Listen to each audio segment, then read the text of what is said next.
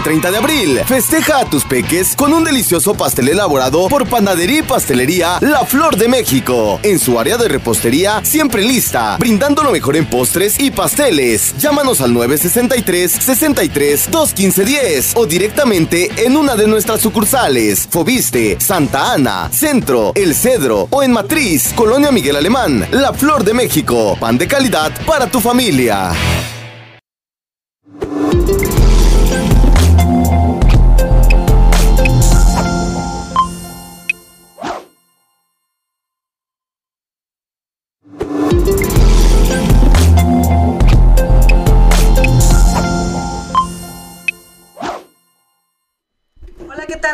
Amigos de Factory News? Espero que estén muy bien. Ya regresando de estas, eh, ahora sí que vacaciones, mucha gente lo toma como vacaciones en esta Semana Santa, cuando realmente, pues para los católicos es, es una temporada en la que la reflexión es...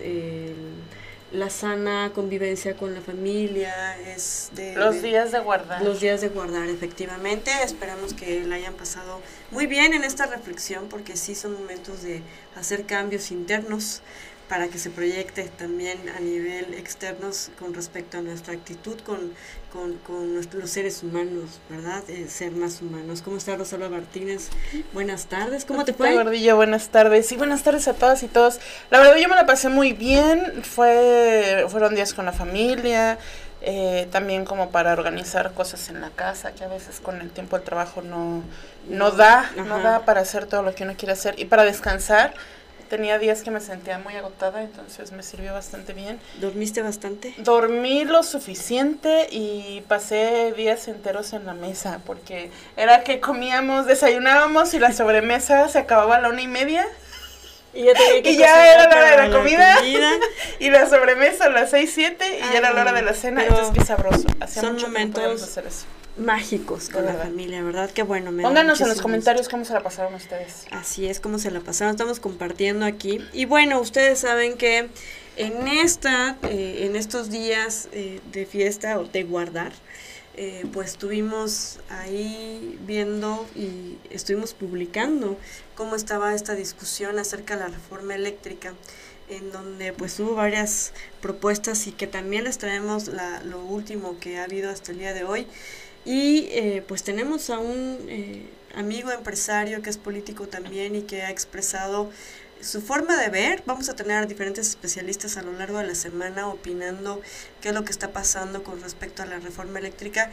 Y bueno, uno de ellos es Segundo Guillén. Segundo Guillén, ustedes saben que es un empresario muy reconocido a nivel estado y a nivel nacional, pero que también ha manifestado su postura política en diferentes momentos. Segundo, ¿cómo estás? Buenas tardes.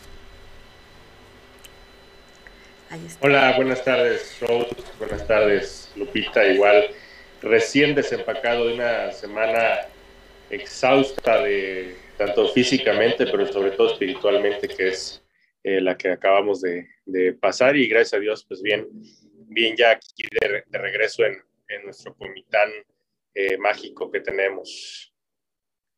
Está de moda, ¿verdad? que también como empresario. Oye, pues sí, retomando esta parte porque estuvimos ayer viendo la discusión, se llevó bastante tiempo.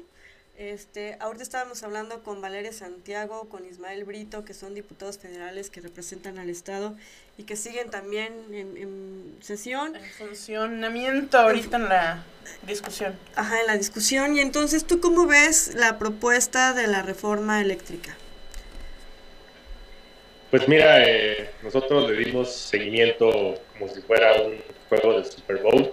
Creo que muchos mexicanos interesados en, eh, no solo en los temas políticos, sino en lo que pasa en el país y en lo que se está sembrando hoy para, para cosechar en el futuro y lo que está haciendo los diferentes grupos políticos en México para ello. Eh, le dimos seguimiento el día de ayer al tema. por fortuna, la oposición eh, no permitió que pasara esta reforma propuesta por el Ejecutivo, que era una eh, reforma eh, que nos aventaba, o como lo dijo el coordinador de la bancada del Partido Acción Nacional en, en la Cámara de Diputados en su discurso, en su intervención, nos aventaba 50 años atrás. creemos, los que no compartimos la misma idea de la reforma propuesta por Andrés Manuel Obrador, que era una reforma nociva, sobre todo para los temas medioambientales, este, Lupita, pero también que podía eh, traducirse en aumentar las tarifas de luz que de por sí ya son altas y que a muchas familias les cuesta trabajo pagar de una empresa que ha abusado no solo de las familias mexicanas, sino sobre todo de las familias chiapanecas y de municipios con deudas impagables, de una empresa, y lo vuelvo a decir con todas sus letras, porque parece que muchos políticos no entienden cómo funciona la CFE. La CFE es una empresa y como tal, pues debe de eh, eh, pues conducirse como una, como una empresa, no como una institución eh, del Estado ni, ni, a cargo del Estado. Y, pues esta empresa ha abusado de su mal servicio. Todos los que quizás nos estén viendo a través de sus redes sociales eh, darán cuenta de ello, de, cómo eh, eh, hay un mal servicio en la CFE, de cómo a veces te cobran tarifas que se disparan sin ningún, ninguna justificación y pues cuando vas a reclamar a esas oficinas, no hay manera que alguien te escuche, es como ir a hablar con la pared. Entonces, eh, esta reforma iba a agravar todavía eso aún más. ¿Por qué? Porque eh, planteaba en primera instancia que la CFE pudiera, eh, ustedes saben que la CFE es la única encargada de suministrar, que es ahí está la trampa en la que muchos políticos chiapanecos y de nuestra región estuvieron haciendo foros y engañando a la gente, diciéndole eh, muchas barbaridades, eh, como el tema de, que era un acto patriótico aprobar la reforma eléctrica, cuando no lo era. No se le da prioridad a las empresas extranjeras, simple y sencillamente que, como ustedes saben, el suministro de la, electricidad solo lo puede hacer la Comisión Federal de, Electricidad, pero la generación eléctrica, la energía, la generación de energía, es así que la pueden hacer empresas privadas, es decir, empresas que invierten en, mecanismos para generar energía. Estos mecanismos pues, son muy conocidos como los paneles solares, eh, los ventiladores eólicos, en fin, todo este tipo de cosas. Pero la ley prevé que esta energía que produzcan estos privados pues sea para autoconsumo, para ser más competitivas a sus empresas. Y cuando hayan excedentes, entonces sí, la, la CFE puede comprarles esos excedentes. Y ahí la ley obliga a la, em, a la empresa paraestatal, a la CFE, a comprar la energía que sea producida de manera eh, más eh, eficiente y más amigable con el, con el medio ambiente. Entonces, pues eh, la prioridad que tiene según la ley actual es que la CFE tiene que hacerse de energía que provenga de, medios sustentables o medios eh, ecológicos, como la energía solar o la energía eólica. Lo que ellos pretendían con esta reforma era que la CFE no estuviera obligada a primera a darle prioridad a esto y pudiera eh, comprar energía hecha a base de combustibles fósiles, es decir, eh, a base de quemar combustóleo que le llaman, este derivado del petróleo que, que Pemex no sabe qué hacer con él y que entonces pues quería eh, que se quemara para generar energía eléctrica y que sí, sí, sí puede hacerse, pero es tremendamente contaminante y el mundo entero, sobre todo los países desarrollados, pues ya no están haciendo esas prácticas, se han, se, han, puesto metas según los acuerdos sobre el cambio climático de París y, y, de las Naciones Unidas, de dejar de utilizar y de dejar de quemar carbón y combustibles fósiles para años que pues, ya no falta mucho para ellos, estamos hablando de años 2030, 2040, y empezar a ser más amigables con nuestro entorno. No estamos viviendo los cambios climáticos, los cambios de, de, temperatura en nuestras ciudades, ya es algo real, no es algo que nos estén contando. Y la energía, la, la, la reforma de Andrés Manuel planteaba esto. Yo no entiendo cómo hay eh, legisladores que se dicen ser ecologistas y que estén pensando en, en, en, nada más seguir la corriente de su propia eh, pues curul política y le den la espalda a, a, algo que deberían de estar defendiendo, que es el medio ambiente, y sobre todo en un estado como Chiapas, en un estado que debería de ser ejemplo de sustentabilidad, de buenas prácticas ambientales y ecológicas, porque somos uno de los pulmones de México, pero además somos uno de los estados con mayores recursos hídricos del país, con un, tremenda, con un tremendo potencial para, para la generación de energía eh, sustentable y que no lo están haciendo. Yo no me ostento como ningún especialista, Lupita Rose. He leído sobre el tema, he leído de los dos bandos, eh, me he informado, eh, algunos políticos planteaban que en España está sucediendo tal o cual cosa y que para allá vamos y le permitimos a las empresas privadas, nada más ignorante que ello. Eh, me da tristeza que nuestros políticos no se preparen como deberían de ser y no le informen a la gente como deberían de informarle y solo sigan, pues como te digo, una corriente politiquera para asegurarse un puesto en el futuro. Eso es muy triste y pues creo que eso es la, lo que pone a nuestro estado en la triste realidad en la que está. Pues muchísimas gracias. Efectivamente, em, conocer el punto de vista de alguien que está súper informado, que también, pero que también está inmerso en la política, es muy importante porque vamos a tener también esa voz de la cuarta transformación en donde están totalmente convencidos de esta reforma, ¿no? que no pasó y que sabíamos que el presidente de la República lo que hizo fue proteger al litio, no sé tú qué Sí, pero eso, eso, mira, yo he estado en, Twitter este, leyendo varios comentarios de varios analistas. Eh, el tema del litio es algo que de verdad es como, como querer eh, tener una consolación de la tremenda derrota política que recibieron ayer por parte de la alianza opositora, porque el tema de, de los minerales está protegido por el artículo 27 constitucional yo mismo le escribí a Valeria Santiago para hacérselo saber. No hay que eh, nacionalizar nada, es otro engaño eh, que están haciendo estos políticos a la gente porque los minerales están protegidos por la Constitución. No hay necesidad de nacionalizarlos. Ninguna ley secundaria va a hacer algo que ya la ley eh, suprema, que es la Constitución, prevé para, para esto.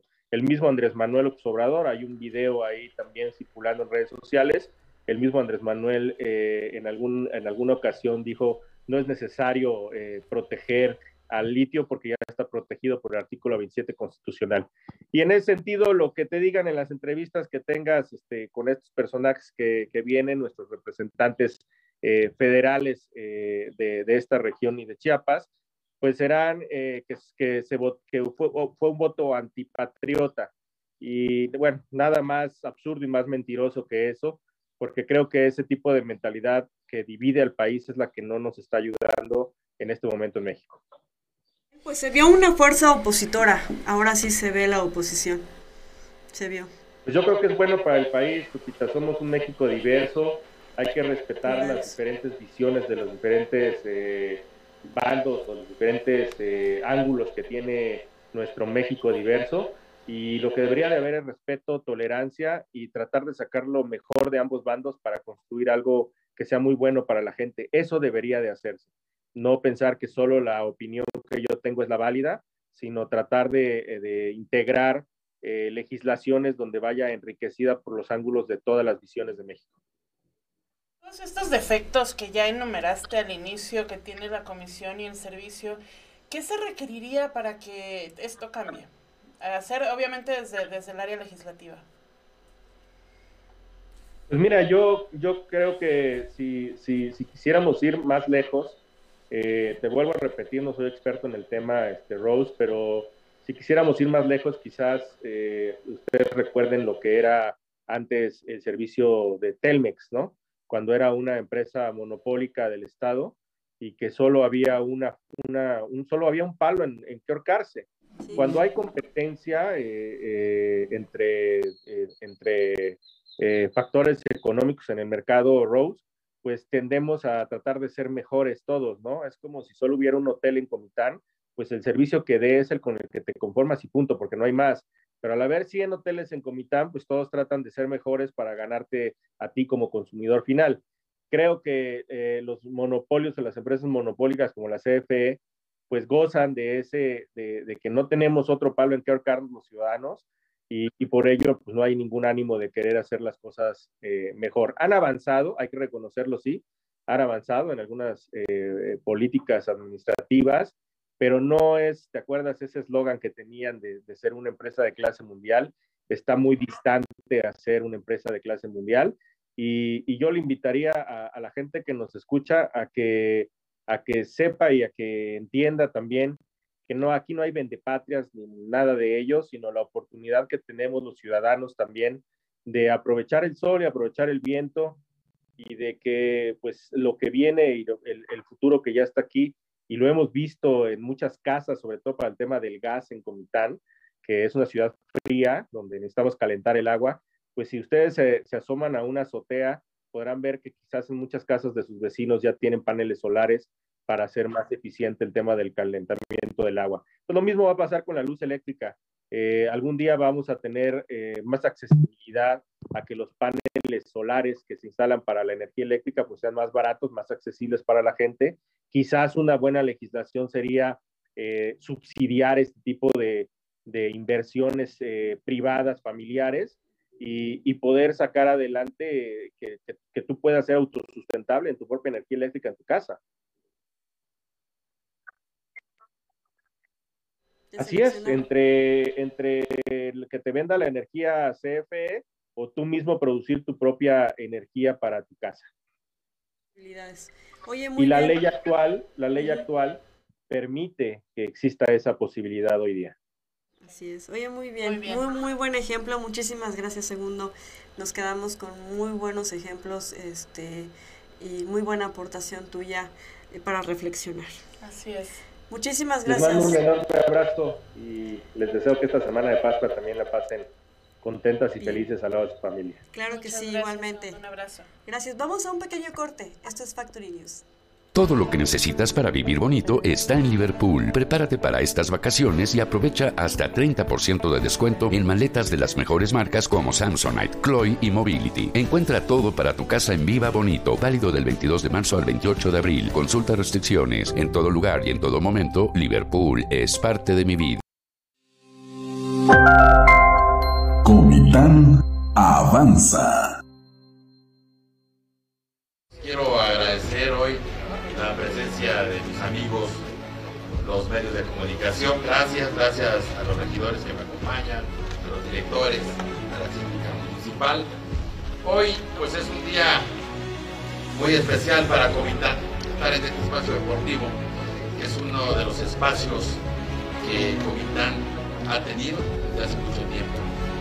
Pero quiero agradecer hoy al presidente de la República, Manuel López Obrador, al gobernador Rutilio por todo el apoyo, por todo el apoyo a Comitán, sobre todo en este espacio despabilado, que se necesitaba ya una rehabilitación, una transformación a la dependencia de Sedatu también, porque nos escucharon para que pudiéramos bajar este proyecto.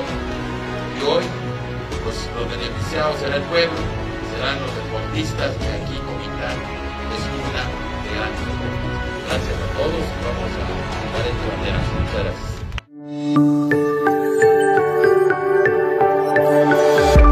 Va por ti. Y bueno, para que esté usted totalmente informado, vamos a ver las noticias. Y fíjese que a nivel regional, el Bachatón 1.0, más de 200 calles trabajadas aquí en Comitán de Domínguez, Chiapas. Y en las notas rojas, trabajador del hospital muere, eh, digo, sufre accidente, no murió, sufre accidente. Aquí Ahora sí que muere hombre tras ser apuñalado en riña en Las Margaritas. Y en frontera con Malapa muere menor de cuatro años tras ser atropellado por una camioneta. Grupos zorros detienen a feminicidas de septuagenaria en Comitán. Y en las estatales, más de 63 mil vacunados en estrategia casa por casa. Taxistas con permiso piden no dejar entrar a Uber al Estado. Y en las nacionales, oposición frena la reforma eléctrica en ríspido debate.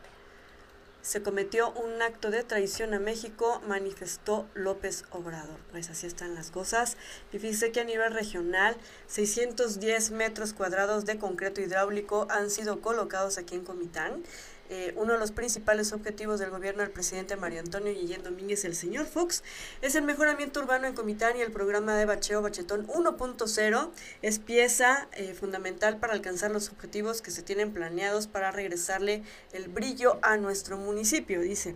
Desde que inició el programa de bacheo permanente en Comitán se ha realizado 5.630 metros cuadrados de asfalto en las 217 calles trabajadas en la zona urbana de aquí de Comitán, como 3.750 baches reparados, informó Mario Fox. El alcalde comiteco precisó también que todos estos logros han sido posibles gracias a la colaboración de la población con el honorable ayuntamiento a través de la Dirección de Obras Públicas, ya que gracias a sus reportes y denuncias se han realizado los trabajos necesarios en las vías de relevancia, además de estar en procesos muchas vías todavía también de relevancia.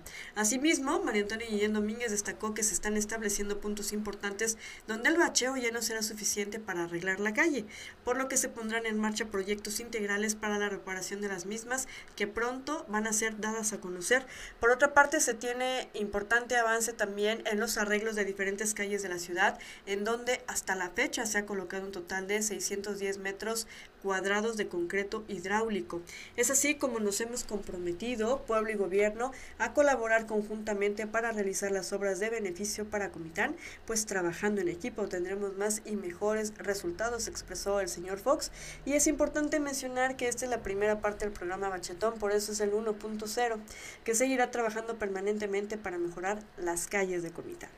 Yo le tengo unas cuantas calles de ahí de mi barrio que de plano hay que, estoy esperando el 2.0. Pero como dice que hay baches que ya están muy grandes, entonces ya tendría que arreglar toda, la calle, toda la calle. La, la, sexta calle norte poniente entrando del bulevar.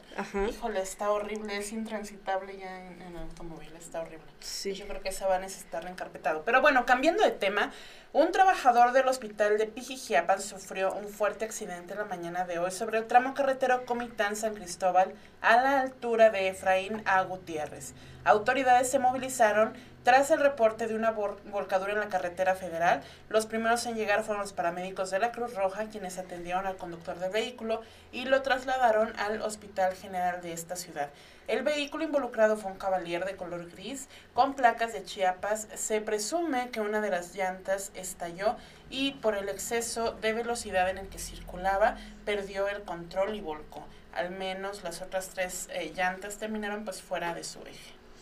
Y bueno, reportaron el fallecimiento de una persona, al sexo masculino, de aproximadamente 45 años de edad, esto sobre la, la novena avenida en Las Margaritas, a dos cuadras de las oficinas de protección civil de este eh, pues, municipio.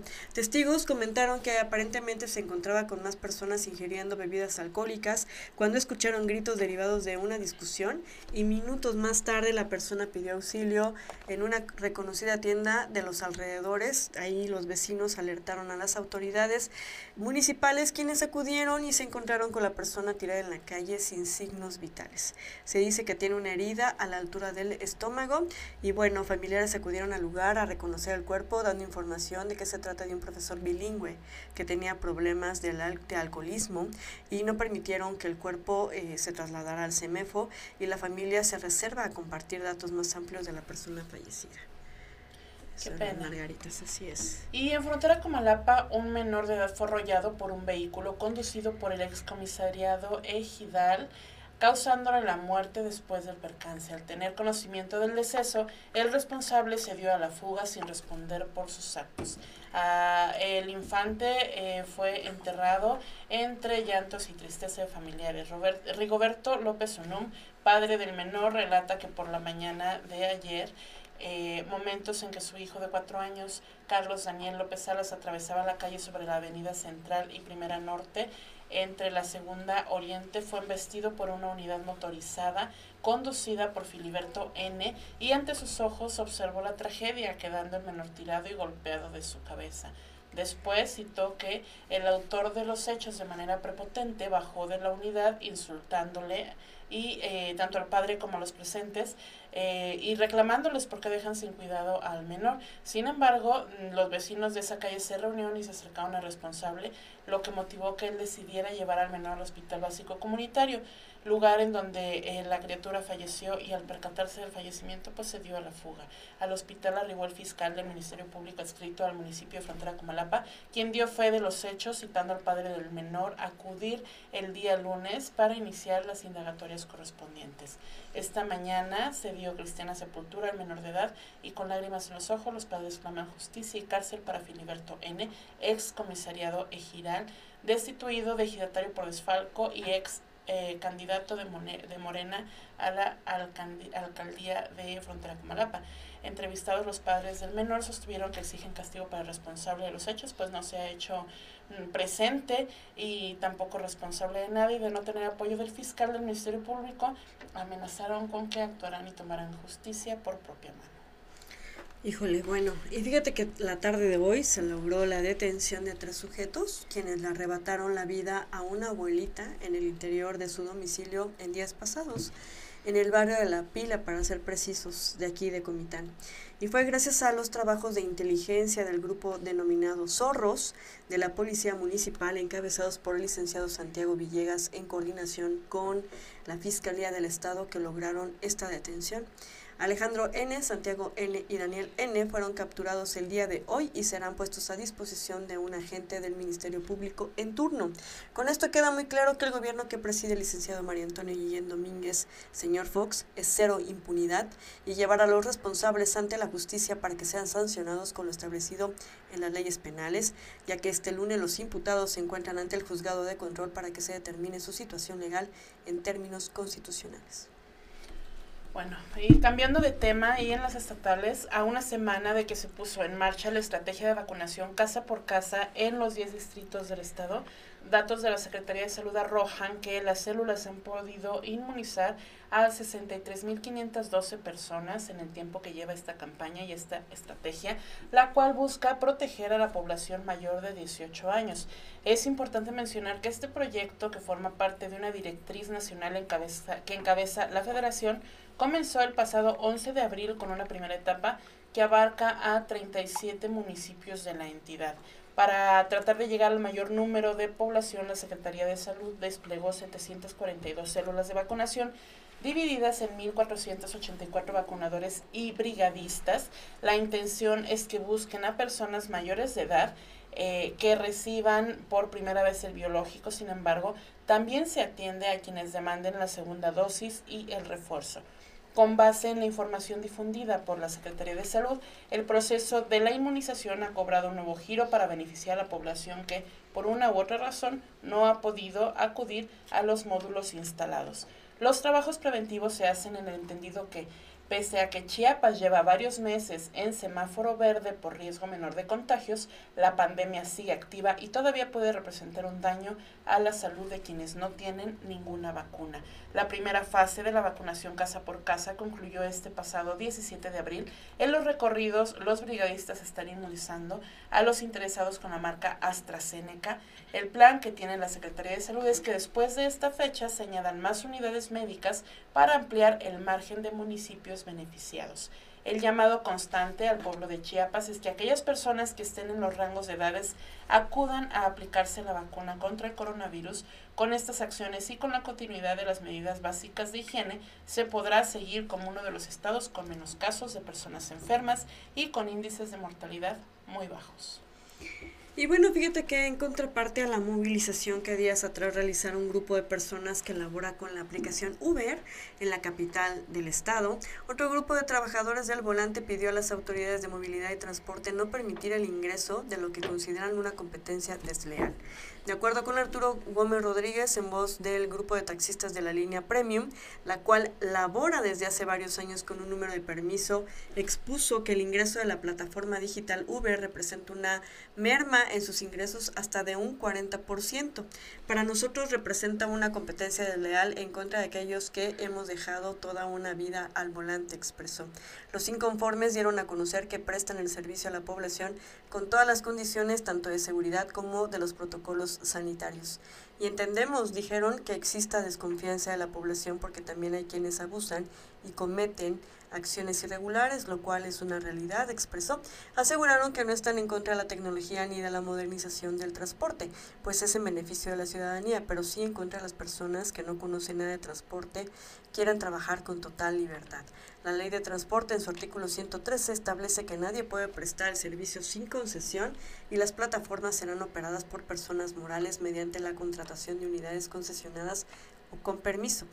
Esta es la inconformidad que nosotros tenemos, dijo, pues llevamos de 20 a 30 años trabajando en el volante y hemos estado esperando una concesión y no nos han volteado a ver siendo taxistas por varios años. El agradecimiento es para la Secretaría de Movilidad y Transporte para la realización de los operativos y levantar a estas unidades, comentó. Expuso también que esta línea de taxis elabora con unidades nuevas, con seguro para viajero y con la atención que se requiere.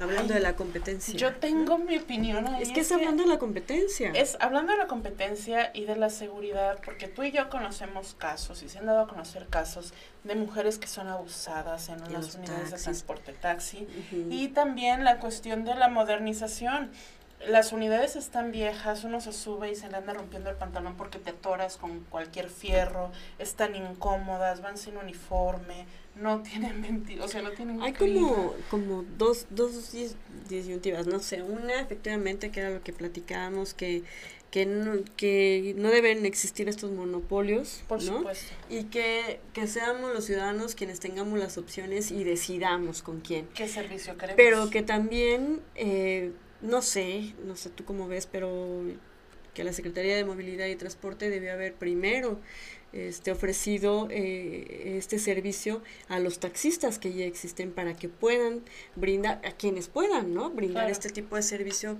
que es totalmente diferente, que es con la aplicación, porque en, en, México que lo he utilizado es increíble porque no puedes pagar ni con tarjeta ni con nada. Esto es en efectivo y si tú te mueves de la aplicación, la ventaja de tener seguridad es que si yo salgo de la casa de mi amigo, mi amigo me va, este, me va rastreando, va viendo y si ya llegué a, a, donde yo iba, perfecto. Y tiene que ser la cantidad exacta, no están manejando otro tipo de, de pagos. Se tiene que cerrar la aplicación o bueno, o, o también ya lo pagas o haces la transferencia. Pero desde una aplicación que es digital y los coches, mis respetos. Yo, yo como Son autos mujer millennial que casi no usa efectivo, yo le veo mucha ventaja al Uber cuando salgo a la Ciudad de México, cuando voy a León, de donde es mi familia, porque ya no, ya no traigo efectivo. Que puedes hacer la transferencia. Sí, yo enlazo mi tarjeta con la aplicación y entonces la aplicación me cobra en cuanto yo pido el servicio. Y ya no tengo necesidad de exponerme cargando efectivo. O si es en efectivo, te piden la cantidad exacta. Exacta, Ni un peso cambio, más, ni un peso más, ni un peso menos. Y la otra cuestión es justamente la seguridad y el rastreo. Sí. Puedes estar rastreando y mientras te mantengas comunicado con la persona que va adentro del vehículo, tu teléfono se va enlazando con las antenas de, de línea telefónica y eso también, pues para nosotros como mujeres es mucha seguridad. Ahora yo digo, si los taxistas quieren evitar esta competencia, hay que invertirle, o sea, los dueños de varias concesiones, los dueños de sitios le tienen que invertir a la tecnología, porque si no la tecnología se los va a comer. Así es, es la tecnología y que los autos son este muy personales, están muy bien cuidados, tienen sus propios reglamentos porque están súper limpios y tienen sus códigos de higiene y limpieza al interior. Así es. Entonces están hasta capacitados, habría que ver, ¿no? Habría que ver. Pues vamos a ver cómo, cómo avanza este caso del Uber en Tuxtla Gutiérrez. Y cambiando de tema en las nacionales, la Cámara de Diputados desechó anoche el dictamen de reforma eléctrica al no haber alcanzado la mayoría calificada, pues registró 275 votos a favor de Morena, Partido del Trabajo y Partido Verde Ecologista y 223 de PAN, PRI, PRD y Movimiento Ciudadano. En previsión al resultado de la votación, la Junta de Coordinación Política aprobó que hoy sesione el Pleno para votar la iniciativa presidencial de reforma a la ley minera que otorga al Estado la explotación de litio para, que, para lo que se le dispensarían los, los trámites procesales. La propuesta fue publicada anoche en la Gaceta Parlamentaria, pero la mesa directiva anunciará su recepción hasta hoy a fin de que no sea turnada a comisiones y en este mismo lunes se lleve directamente a discusión y, aprobación en el Pleno. Ignacio Mier, coordinador de Morena, explicó que la electricidad está blindada con la resolución de la Corte a la controversia que presentaron los senadores de oposición. Sin embargo, el litio, parte angular de la transición energética, tiene que ser reservada para el Estado. La coalición Va por México celebró los resultados cantando el himno nacional con la mano derecha en alto haciendo la señal de la B de la victoria. La discusión del dictamen de la reforma eléctrica concitó la presencia de los 499 legisladores que tiene actualmente la Cámara, pues la, pues la diputada del PRD, Laura Fernández Piña, pidió licencia para contender para la gubernatura de Quintana Roo y no tiene suplente, dado que quien ocupaba esa posición también estaba en las listas de candidatos de mayoría relativa y ganó. Pero al final del debate sufragaron 498 legisladores. La morenista María Guadalupe Chavira no emitió su voto mientras Rocío Gamiño se sumó a la oposición, eh, pese a ser parte del Partido Verde, fuerza política aliada del Partido Guinda. Otro diputado del Verde que de última hora cambió de grupo parlamentario de Movimiento Ciudadano también rechazó, rechazó la iniciativa, la cual requería 332 sufragios a favor para ser aprobada. Faltaron 57. Como pocas veces la reforma captó el interés de los ciudadanos, más de 47 mil personas siguieron el desarrollo de la sesión a través de la plataforma de YouTube. Durante el debate, el bloque, el bloque mayoritario y la oposición se acusaron de traición a la patria. Morena y aliados apuntaron que el rechazo a la propuesta por parte de sus adversarios obedecía a que estaban defendiendo los intereses de empresas transnacionales. Sus señalamientos estuvieron acompañados de la consigna La patria se defiende, la patria no se vende, así como de pancartas en las que de antemano reprocharon el sufragio en contra. No, no votar por la reforma eléctrica es ir en contra del pueblo de México. Los integrantes de la alianza opositora Va por México reiteraron que la reforma atenta contra el medio ambiente, privilegia energías sucias, es insuficiente, no retoma los 12 puntos de su pliego petitorio y es regresiva. Por todo ello, calificaron a la mayoría de traidores a la patria, al tiempo que coreaban la frase de batalla, no va a pasar, no va a pasar, y levantaban sus cartelones de rechazo a la iniciativa. En una prolongada discusión en la que hicieron uso de la tribuna 33 oradoras y, eh, eh, y se registraron incidentes y acusaciones de agresiones verbales que no llegaron a la violencia física, Mier puso en el micrófono un discurso del expresidente Adolfo López Mateos alusivo a la nacionalización de la industria eléctrica. En él, el exmandatario llamaba a no confiarse porque en años futuros algunos malos mexicanos, identificados con las peores causas del país, intentarán por medios sutiles entregar de nuevo el petróleo y nuestros recursos a inversionistas extranjeros. Solo un traidor entrega su país a los extranjeros. Los, los, del partido Guinda, que acompañaban a su líder en la tribuna, aprovecharon para espetar a sus adversarios, esos, esos, son, esos son los traidores de la nación, mientras aquellos respondieron, no va a pasar, no va a pasar. Mier calificó el posicionamiento del coordinador del PAN, Jorge Romero, de medianamente sensato y acercado a la verdad, por lo que sorprende que digan que van a votar en contra. Por ejemplo, el panista expresó que no están por la desaparición de la CFE, sino por su empoderamiento en el sector. El morenista, quien fue señalado de no haber dado un adecuado procesamiento a la iniciativa, dijo a sus adversarios que si pensaban recibir maletas de dinero estaban equivocados. Subordinarse al dinero y a las, a las empresas extranjeras como lo hicieron en 2013, es de malos legisladores. No hipotequen su honra porque no habrá dinero para que la recuperen, pidió. Insistió que eh, en este eh, que este asunto de dignidad es de dignidad y de calidad moral. Sean dignos representantes de sus estados, regresen a su casa de día, no en la oscuridad como entraron aquí viendo de frente a sus familias, a sus hijos, a sus electores. Si hoy votan en favor, habremos dado un paso muy importante en beneficio no de un presidente, no de un partido, sino en favor de la sociedad y del país, enfatizó. Pero sus planteamientos no fueron escuchados. En conferencia de prensa, el dirigente del tricolor, Alejandro Moreno, denunció que los diputados de su partido han recibido presiones por parte de grupos de choques y amenazas telefónicas diciéndoles que van a armar expedientes judiciales en contra de ellos o de sus familiares pero ni con las amenazas que nos han hecho, que lo tengan claro, nos van a amedrentar y vamos a votar en contra de esta reforma regresiva. Y bueno, ¿qué pasó el día de hoy en la mañanera? Ahorita vamos a ver.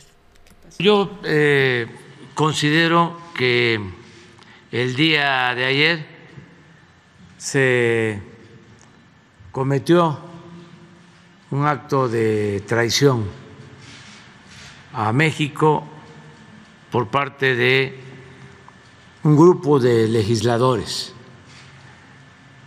que en vez de defender los intereses del pueblo, de la nación, en vez de defender lo público, se convirtieron en francos defensores de empresas extranjeras que se dedican a medrar, a robar. Y estos diputados los eh, respaldaron a los saqueadores, para decirlo con claridad. Muy lamentable lo que sucedió, aunque tampoco es extraño. Así ha sucedido en otros tiempos de nuestra historia. Los conservadores siempre han ido al extranjero o siempre han apoyado a los intereses extranjeros en contra del interés nacional.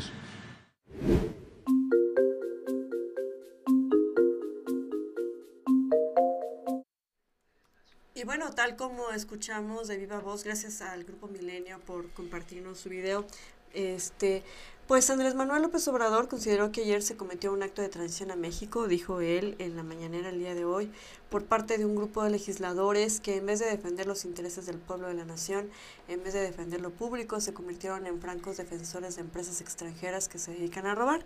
López Obrador manifestó que esos diputados respaldaron a los saqueadores y consideró muy lamentablemente lo que sucedió, aunque no es extraño, así ha sucedido, los conservadores siempre han ido al extranjero y apoyado los intereses extranjeros en contra del interés nacional, añadió. El Pleno de la Cámara de Diputados desechó anoche la iniciativa de reforma eléctrica al presidente al no alcanzar la mayoría calificada de las terceras partes de la votación. Con 275 votos de bloque Morena, el Partido Verde Ecologista, el Partido eh, del Trabajo a favor y 223 del PAN, PRI el Movimiento Ciudadano y PRD en contra. El proyecto se quedó a 57 de los 332 necesarios para ser avalado. En tanto, López Obrador envió anoche a la Cámara de Diputados su iniciativa de reformas a la ley minera para reservar la explotación de litio al Estado mexicano sin permitir el otorgamiento de concesiones para ese efecto a empresas privadas, que también vamos a tener un especialista mañana para poder hablar de esto. Y pues bueno, en otra información y retomando ahorita información que nos acaban de enviar por parte del de DIF del municipio de Itzimol, apoyar a la economía de las y los adultos mayores es algo que en esta administración que preside la ciudadana María Magdalena Gordillo de Arcia se realiza de manera enérgica. Y es que las gestiones realizadas por este sistema a través de su titular ha dado fruto beneficiando con tarjetas INAPAM a mujeres y hombres mayores de 60 años, lo cual es un hecho histórico en el municipio ya que anteriormente tenían que recurrir a otros municipios para obtener estas tarjetas. Bien, bien por ellos. Ay, muy bien, a mí me encanta todo el crecimiento que está obteniendo. Están trabajando muy fuerte. Sí, José Joel. Y bueno, pues eh, estas son las noticias el día de hoy. Nos esperamos el día de mañana. Ya saben que vamos a tener especialistas durante toda la semana hablando de todo lo que se está moviendo a nivel nacional y aquí a nivel regional también eh, y estatal, por supuesto. Rosalba Martínez, muchas gracias. Lupita Gordillo, muchas gracias. Y gracias a ustedes que estuvieron esta tarde Porque ya escuchamos y vimos. ¿Quién dice que? Hasta, mañana. Si de tradición se trata en Comitán y en la región, una de las empresas más representativas es La Flor de México. La Flor de México es la panadería y pastelería que cuenta con una variedad extraordinaria de pan de la región y al estilo Ciudad de México. A sus 41 años de elaborar el mejor pan, La Flor de México cuenta con varias sucursales en Comitán están en El Cedro, Fobiste, Santa Ana, El Centro y su matriz en la colonia Miguel Alemán. También puedes encontrar materia prima para elaborar pan con los mejores ingredientes y de mejor calidad. La Flor de México. Visítala por Facebook en La Flor de México Panadería y Pastelería. Llama al 963-63-21510 o vía WhatsApp al 963-178-6118. La Flor de México pan de calidad para tu familia.